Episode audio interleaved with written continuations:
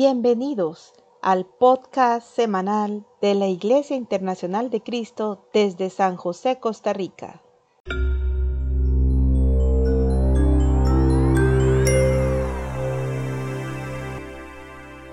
Qué animante es poder conectarnos nuevamente. Gracias por tomar el tiempo de poder accesar a esta transmisión.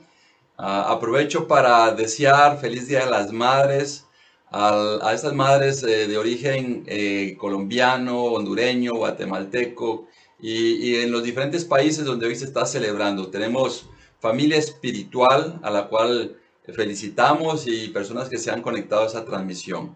Hoy es 10 de mayo, estamos desde Costa Rica transmitiendo ah, para toda nuestra familia espiritual, para los amigos que se conectan. Es un tiempo maravilloso en donde podemos aprender de la palabra de Dios. Así que te doy la más cordial bienvenida.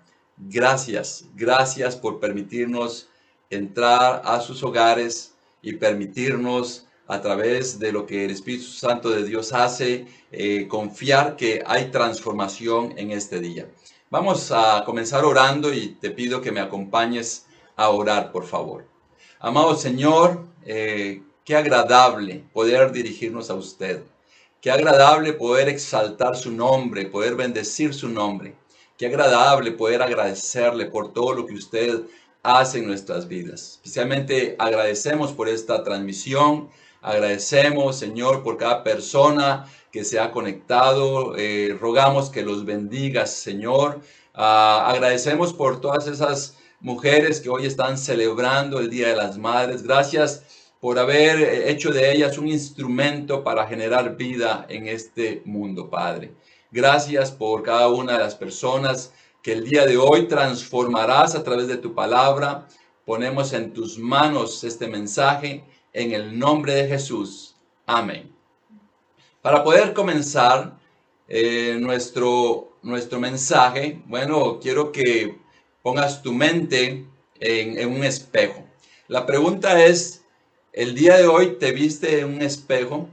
El día de hoy aquí tengo yo este, eh, el celular donde está la conexión y me gustaría que puedas escribir sí, si te viste en un espejo. Vamos a ver cuántas personas se vieron. Si alguien no se ha visto en un espejo hasta este momento, este, pues debería de hacerlo, ¿no? no, es una broma. Yo creo que eh, si alguien no se ha visto, pues puede poner no también. Entonces, eh, ¿Te has visto un espejo hoy? ¿Te viste hoy en un espejo para peinarte, para ver cómo te, te, lucía la ropa? Entonces vamos a ver, aquí dice eh, cuántas personas están interactuando y está Vanessa, dice sí, varias veces, wow. Eh, vamos a ver, dice que sí. Álvaro, sí.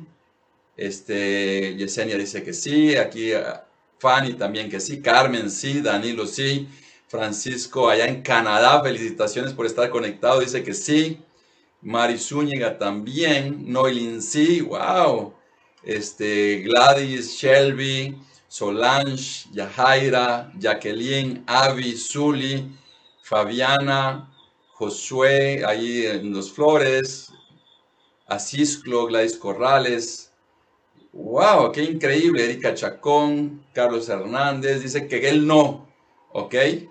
No necesito hoy. Eh, y varios. Bueno, es parte de las rutinas que hacemos todos los días, casi todos los días, de vernos en un espejo.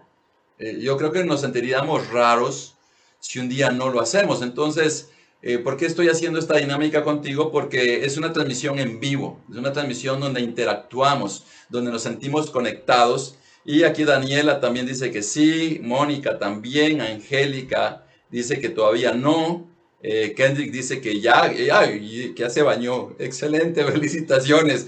Eh, qué bien por tu esposa que está a tu lado, ¿no? Entonces, aquí estamos eh, disfrutando de lo que escribe cada persona. Así que es muy animante poder estar recibiendo tus mensajes. Gracias. Y eh, lo que vamos a, enfocarnos en este momento es en el tema de nuestra clase esta mañana, de nuestra prédica, y el título es Frente al espejo. Entonces, si te, te puedes dar cuenta, ahí hay tres imágenes. Ah, hay una imagen donde hay dos niños viéndose con espejos que deforman, deforman la imagen. Eh, un niño se ve eh, más bajito y el otro se ve mucho más alto. Y también vemos ahí un gatito que en el espejo se ve con, eh, se refleja la cara de, de un león. Entonces, de hecho, los espejos pueden deformar este, la forma en que nos vemos dependiendo de la calidad del espejo, pero también las mentes de las personas pueden deformar su imagen. Hay personas que en los espejos su mente hace que, se vean obesas y esas personas sufren mucho, aunque sean muy delgados, se ven obesos. Y también espiritualmente, eh, si hubiera un, un espejo espiritual, también podríamos ver eh, de una manera espiritual qué luz brilla en la vida de cada uno. Los cristianos brilla la luz de Jesús. Eh, eh, cuando no somos cristianos no brilla ninguna luz porque vivimos en oscuridad. Así que frente al espejo, que no se te olvide, la próxima vez que veas tu rostro en un espejo, recuerda este mensaje. Y este, aquí no es un espejo, pero más o menos es una imagen y yo le pregunté a mi hija, ¿cómo le llamarías a esa imagen? Y me dice, realidad y expectativa. Bueno, ahí ves a alguien que tiene una mascota este, increíble. Yo tengo una mascota de bajo presupuesto. Este, es de la familia los felinos, pero esa es la realidad y la expectativa. No puedo tener un jaguar, pero tengo un gato, ¿no? estoy haciendo famosa a la mascota de la casa. Y esa es la realidad y expectativa. Así a veces nos vemos en el espejo, a veces hay una realidad y lo que vemos es una expectativa. Espero que la expectativa sea muy buena.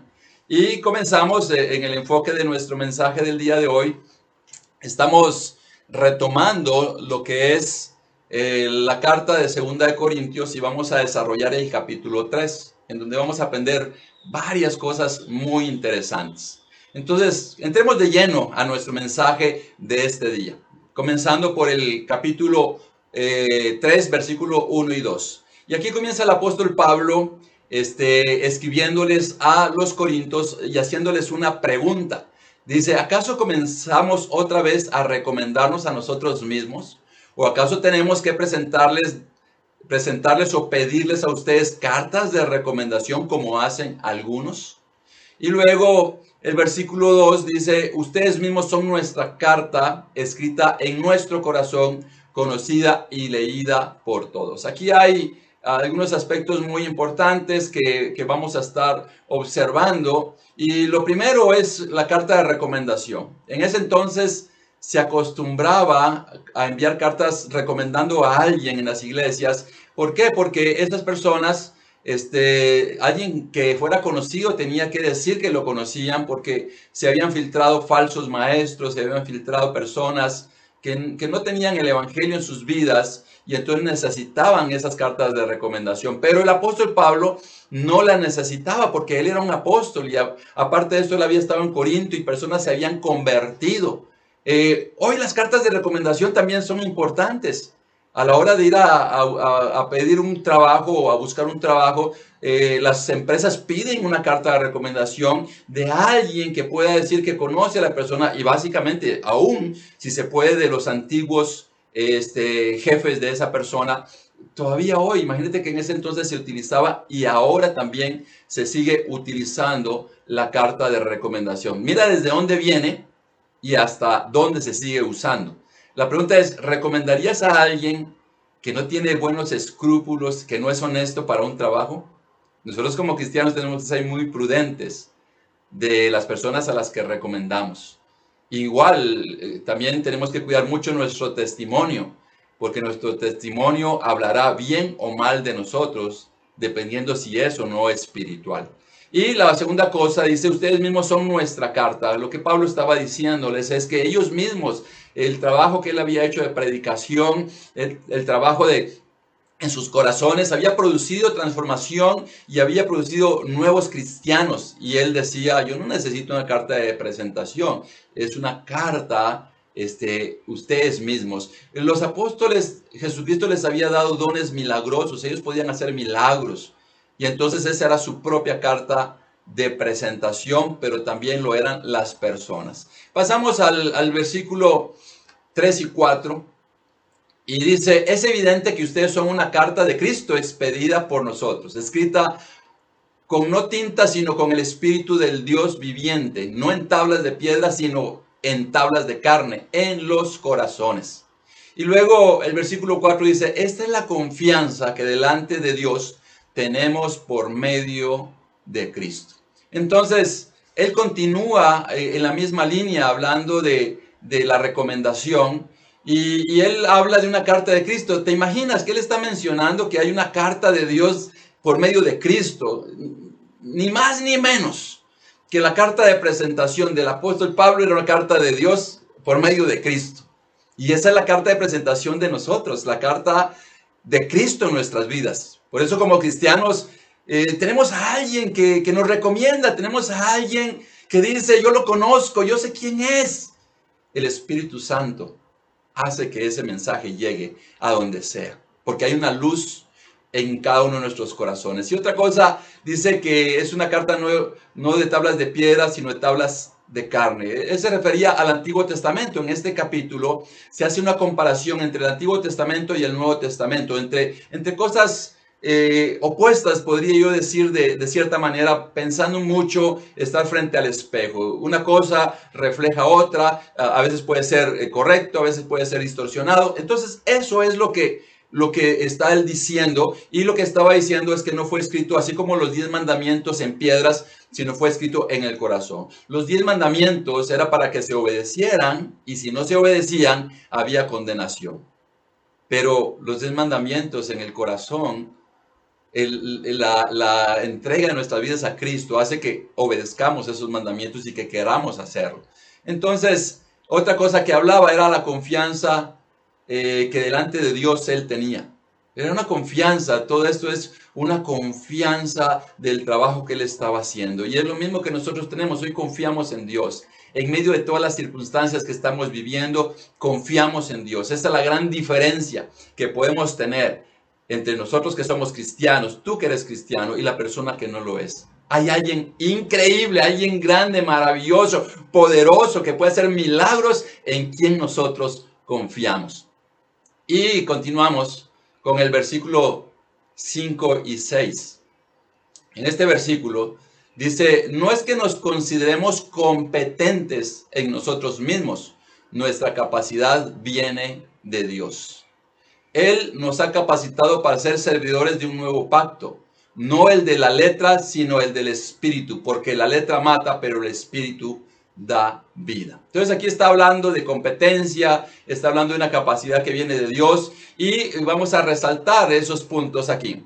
Él habla de, competentes y habla que nuestra capacidad viene de Dios. Mira, eh, debemos de entender si el apóstol Pablo, con todo lo que sabía, quién era él, alguien conocedor de la Biblia, él mismo decía, eh, no me considero competente. Imagínate que él no se consideraba competente y, nosotros que quizás no conocemos la Biblia a profundidad como él la, conocía, eh, lo que él hacía, las presentaciones impresionantes que hoy vemos a través de las cartas que él escribió. Y él mismo decía, yo no me siento competente. En realidad ninguno de nosotros es competente, pero hay algo aquí increíble, es la capacidad que viene de Dios. A veces has tenido la intención de escribirle a alguien, de, publicar algo, algo para que las personas se vuelvan a Dios. Y mira, esto está demostrando varias cosas. Uno, que, deseas que las personas conozcan de Cristo y debemos de tener cuidado en lo que publicamos, porque si publicas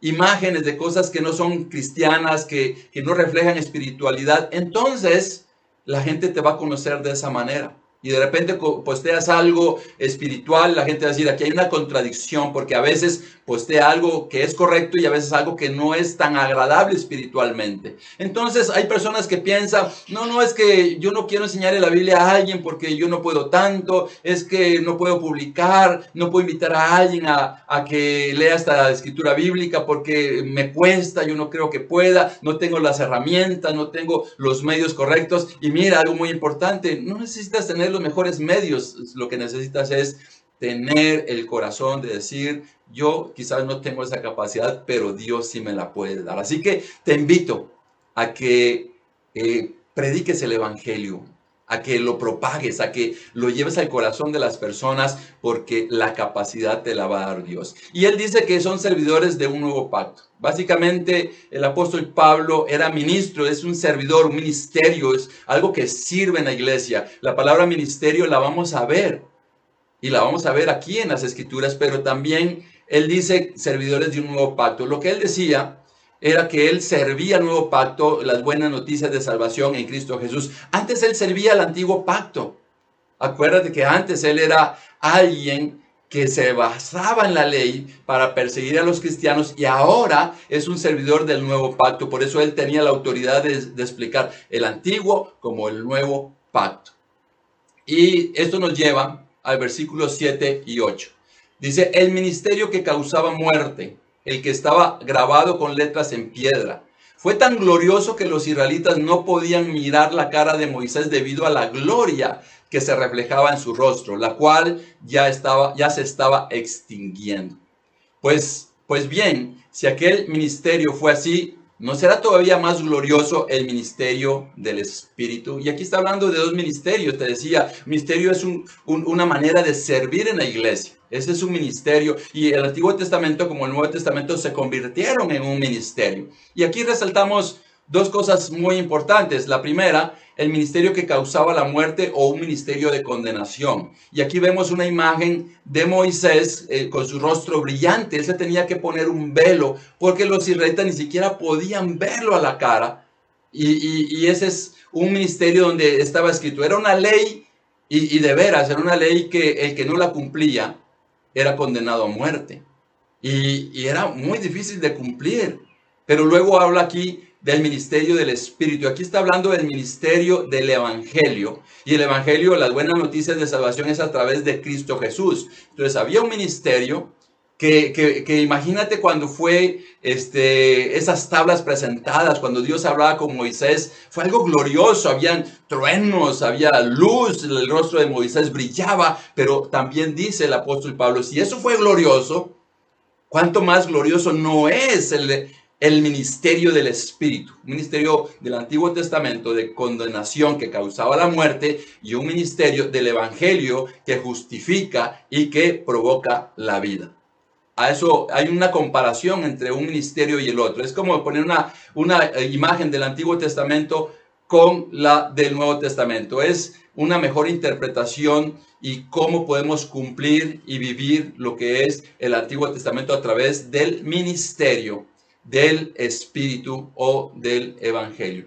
Aquí del versículo 9 al 11 dice, si es glorioso el ministerio que trae condenación, cuánto más glorioso será el ministerio que trae la justicia. En efecto, lo que fue glorioso ya no lo es si se le compara con esta excelsa gloria. Y si vino con gloria lo que ya se estaba extinguiendo, cuánto mayor será la gloria de lo que permanece. Entonces aquí nuevamente él sigue hablando de los dos ministerios. De un ministerio, ahora está hablando aquí de un ministerio de condenación, pero está hablando ya no solo el ministerio del Espíritu, sino el ministerio que trae justicia. Y resaltamos algunas cosas. El ministerio de justificación. Entonces, no solamente le llama el ministerio del Espíritu, no solamente le llama el ministerio del Evangelio, sino el ministerio de la justificación, en donde Dios muestra que Él es alguien justo donde Él puede ponernos en paz con Él mismo, donde no, el, ser humano eh, normalmente peca, el ser humano eh, aunque tenga la ley, eh, en su naturaleza está el pecar, pero el ministerio de justificación lo que hace es ponernos en paz con Dios. Y dice lo que perece y lo que permanece. Hablaba del ministerio de la condenación, algo que se iba extinguiendo, como el brillo, el brillo del rostro de Moisés.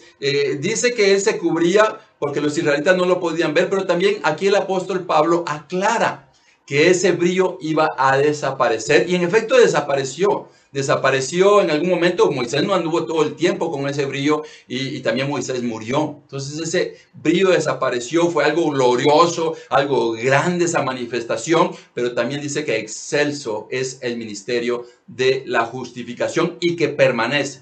¿Por qué permanece? Porque el ministerio de la muerte o la condenación era para un tiempo, era para un lugar y para un pueblo Pero el ministerio y la justificación es, es algo que es para todos los tiempos, es para todos los lugares y para todos los pueblos.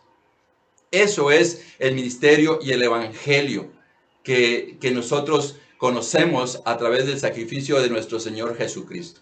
Y luego vemos acá el versículo 12 y 13, dice, así que como tenemos tal esperanza, actuamos con plena confianza.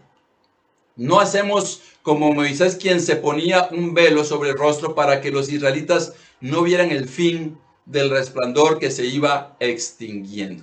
Eso es lo que te estaba comentando.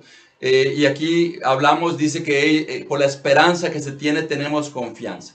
Nosotros como cristianos tenemos confianza en Dios, tenemos esperanza en sus bendiciones. Hay grandes promesas de Dios en su palabra para quienes entregamos su vida a Él. Hay bendiciones de transformación. Tal vez teníamos una mala imagen, tal vez teníamos una vida terrible y Dios transforma eso que no era agradable, esa imagen que teníamos por una imagen maravillosa una imagen espiritual. Eh, se puede restituir hogares, matrimonios, familias. Eh, es agradable ver familias cristianas que, que junto a los matrimonios con sus hijos estamos luchando en contra de la corriente que hoy existe. Hay la corriente natural que está hoy ocurriendo es divorcios, disolución de familias, pero lo que Dios dice es, confía en mí, y esas promesas de Dios nosotros las tenemos aún en este tiempo que estamos viviendo de enfermedad, de pandemia, y lo, menciono en cada mensaje porque es una realidad. Cuando alguien dentro de cinco años escuche este mensaje, va a decir, ay, estaban encerrados porque estaban en cuarentena, porque estaban en pandemia. Esa es la realidad. La persona tiene que imaginarse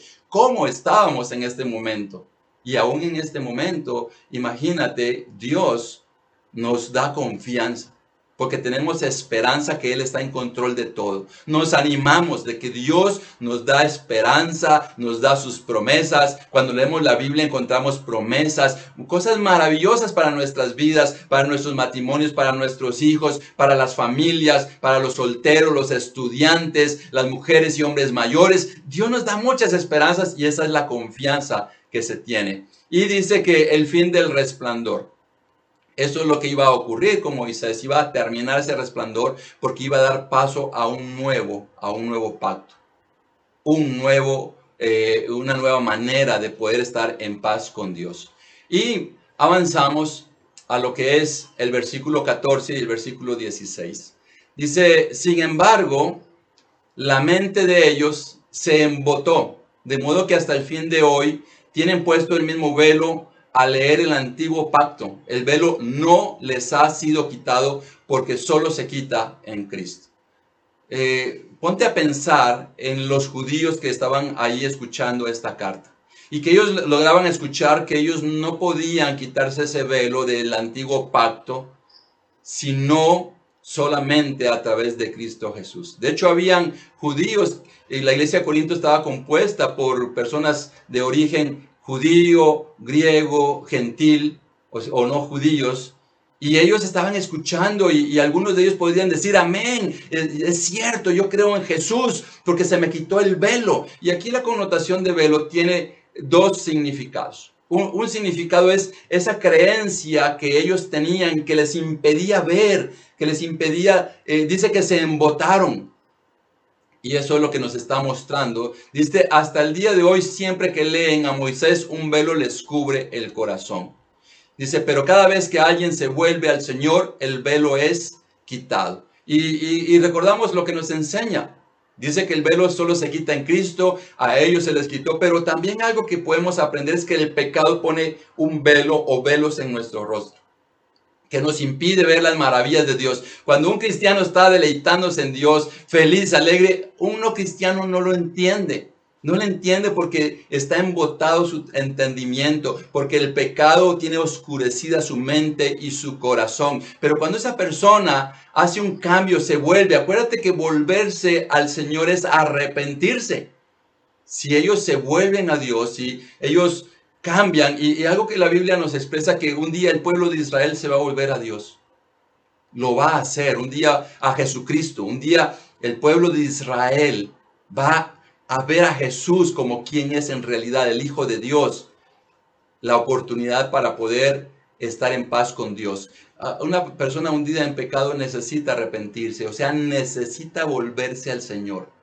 Hoy que estás viendo este mensaje, posiblemente hay cosas que, que, piensas, es que hay cosas que en mi vida hay y que me impiden. Yo quiero decirte que es tan sencillo como tener humildad y decir, hoy me voy a volver a, Dios, voy a volverme a Jesucristo, quiero ser una nueva persona. Eh, hay personas que pueden hacer tradiciones como hacían los judíos hacían fiestas, celebraciones, y aún a leer eh, la ley, ni siquiera ahí podían ver a Jesucristo. Y eso pasa con muchas personas. Pueden participar de una santa cena, pueden participar de una reunión, pero realmente es algo externo porque no está escrito en sus corazones.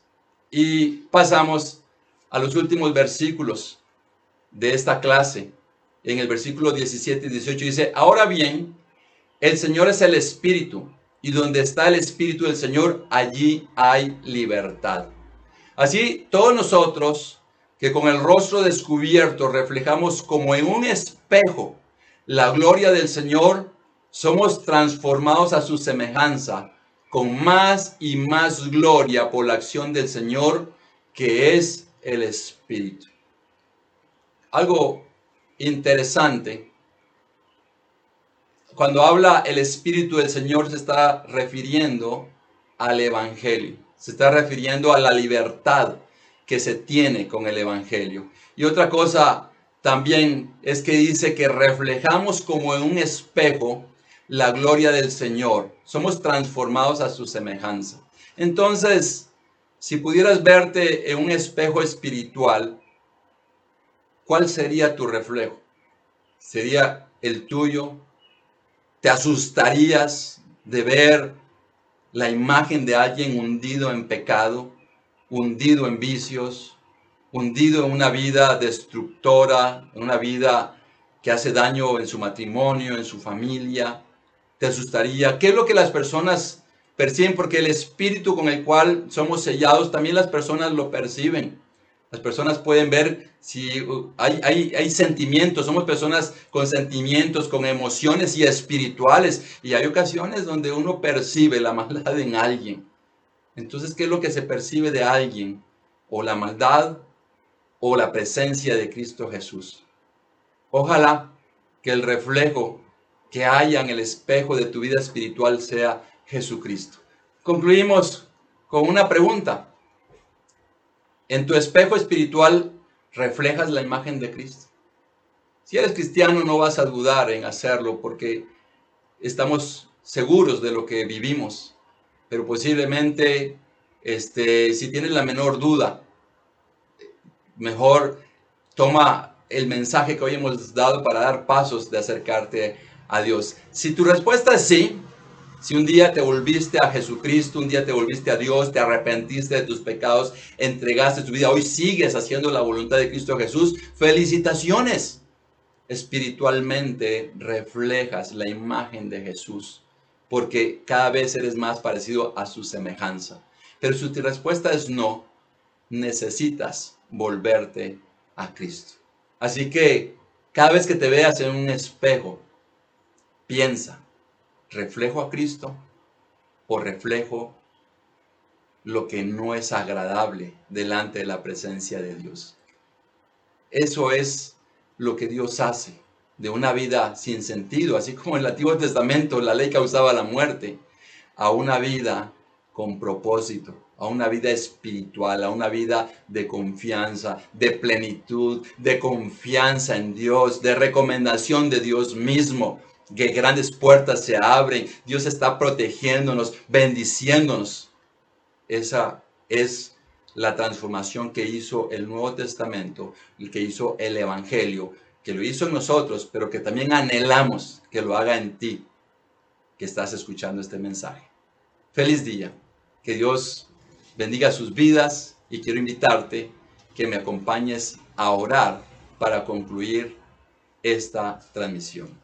Amado Señor, este día te agradecemos por el privilegio de haber sido escogidos para estar dentro de tu reino. Gracias Señor por haber dado esa humildad a nuestros corazones y poder tener la oportunidad de arrepentirnos. Oro, Señor, por las personas que hoy sus, sus rostros, sus corazones, sus mentes están siendo cubiertas por velos.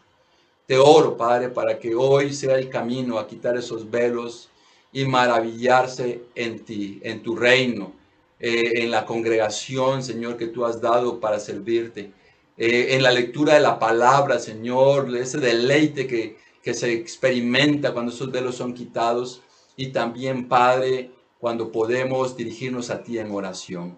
Señor, gracias porque podemos comprender lo glorioso, de gloria en gloria, el mensaje de salvación por medio del cual hoy pertenecemos a su reino y no solamente en este mundo, sino para la vida eterna.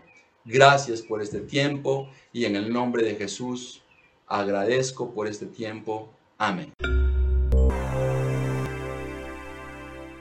Si este mensaje ha sido de gran bendición para tu corazón y tu vida, síguenos en Facebook. Si deseas estudiar la Biblia, contáctanos al número 8706 1208. Dios te bendiga.